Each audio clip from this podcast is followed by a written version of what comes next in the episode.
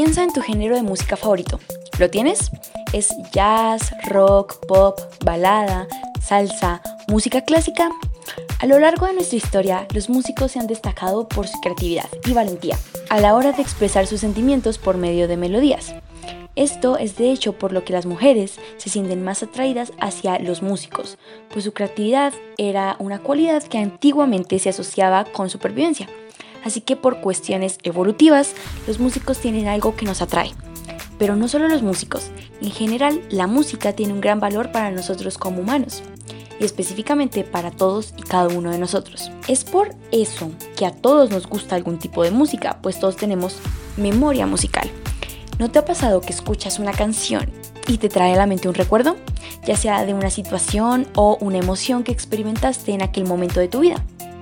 Bueno, eso pasa porque reaccionamos a la música con emociones y nuestro cerebro usará estas canciones a las que respondemos emotivamente para mantener aquel recuerdo asociado a la canción intacto. Esto se ha probado con ancianos con Alzheimer, a los cuales se les realizan pruebas de memoria musical y la mayoría obtienen un puntaje similar al de un anciano sano. Es decir, estas personas pueden recordar por medio de una canción una memoria de hace 60 años. Así que, un rápido consejo. Si quieres recordar un momento por mucho tiempo, acompáñalo con música. Y si es realmente importante para ti, probablemente lo recuerdes el resto de tu vida. Pero no solo eso, si quieres memorizar algo de manera fácil y rápida, hazlo con una canción. Por ejemplo, si vas a la tienda y constantemente olvidas la lista de cosas que tienes que comprar, trata de hacerlas una canción. Digamos, necesitas queso, galletas, pan, tomates y tortillas. Intenta memorizarlo.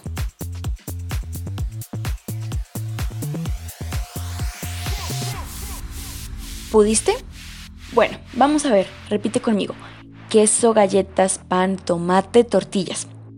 Si lo conseguiste, excelente. Si no, inténtalo formando una canción, así.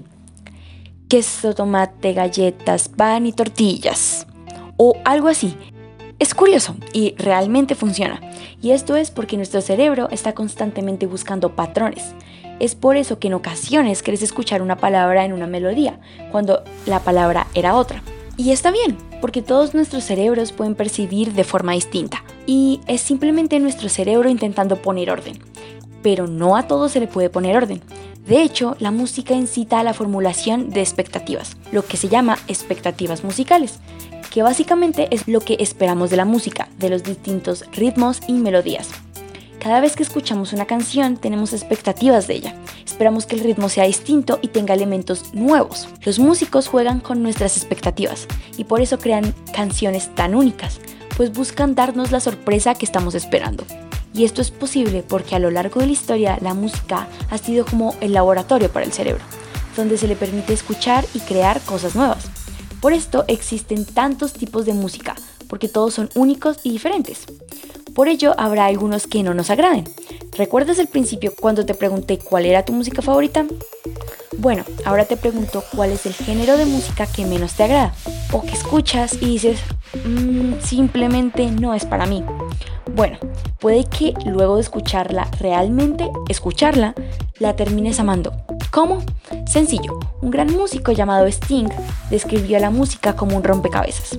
Si hay algún tipo de música que no te gusta, seguramente es porque no la has descifrado.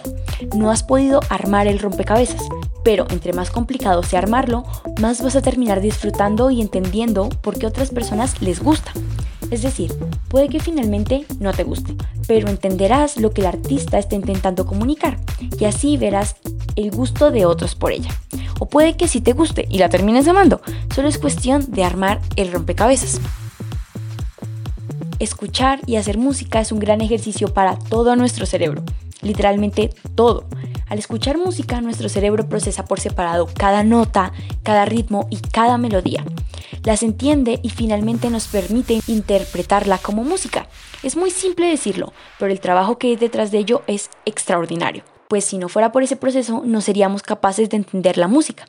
Por otro lado, al hacer música, nuestro cuerpo calloso cerebral, que es el encargado de conectar los hemisferios derecho e izquierdo, se fortalece y crece haciendo así que los mensajes entre los hemisferios sean enviados de manera más rápida, lo que permitirá aquellos que tocan música resolver problemas de manera más eficaz y creativa.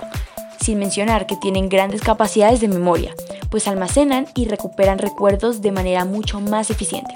Además, los músicos desarrollan habilidades superiores para la planificación y formulación de estrategias, y en general en los aspectos conceptual, emocional y de audición. Eso pasa con los músicos. Pero ¿qué hay de quienes están aprendiendo a tocar un instrumento musical? Neurocientíficos han demostrado que los beneficios de esta acción son mayores que los de cualquier otro tipo de arte o de deporte, ya que este proceso de aprendizaje trabaja todo el cerebro. Cuando se leen las partituras se trabaja con el lóbulo parietal y el lóbulo occipital. Para la planificación motora, el cerebelo, la corteza motora y premotora serán trabajados. Para recordar el punto de la canción en el que estás, el hipocampo será fundamental y la corteza prefrontal ayudará a anticipar lo que va a pasar. Pero el mayor beneficio de todo este trabajo que realiza el cerebro es la mayor inteligencia general que el aprender a tocar un instrumento te dará pues de hecho los niños que realicen aquello pueden llegar a incrementar su coeficiente intelectual hasta en 7 puntos. Adicionalmente, este grupo de niños desarrollará un sistema de atención superior y de manera más rápida que el resto.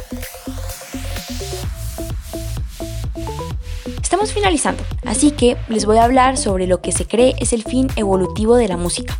Ayudarnos a crear relaciones sociales. Cuando cantamos o compartimos música con otra persona, hormonas son liberadas, esto nos hará sentir más íntimos y a crear un ambiente de confianza con aquellas personas. Además, la música se ha vuelto la manera en la que puedes poner juntas a un gran número de personas y hacerlo de manera amigable, ya que todos reaccionamos con las mismas emociones a cierto tipo de canciones y en cierto tipo de contextos. Por ello, hay un tipo de música que todos asociamos con ciertas ocasiones, como en una iglesia, música religiosa, en una fiesta, música alegre y movida, protestas, barras o ovaciones. Sobre esta, de hecho, te tengo un dato. Las personas en este tipo de movimientos entonan frases significativas de manera repetitiva. Y esto es porque pensamos que entre más repitamos algo, más cerca estará esto de volverse realidad, dado que el artista o quien lo dijo por primera vez creía que esa cosa era posible. Así que mantenemos la fe a ello. Bueno, el hecho de que reaccionemos a la música de manera similar, emocionalmente creará un vínculo no solo con la canción, sino con la persona con la cual estamos socializando.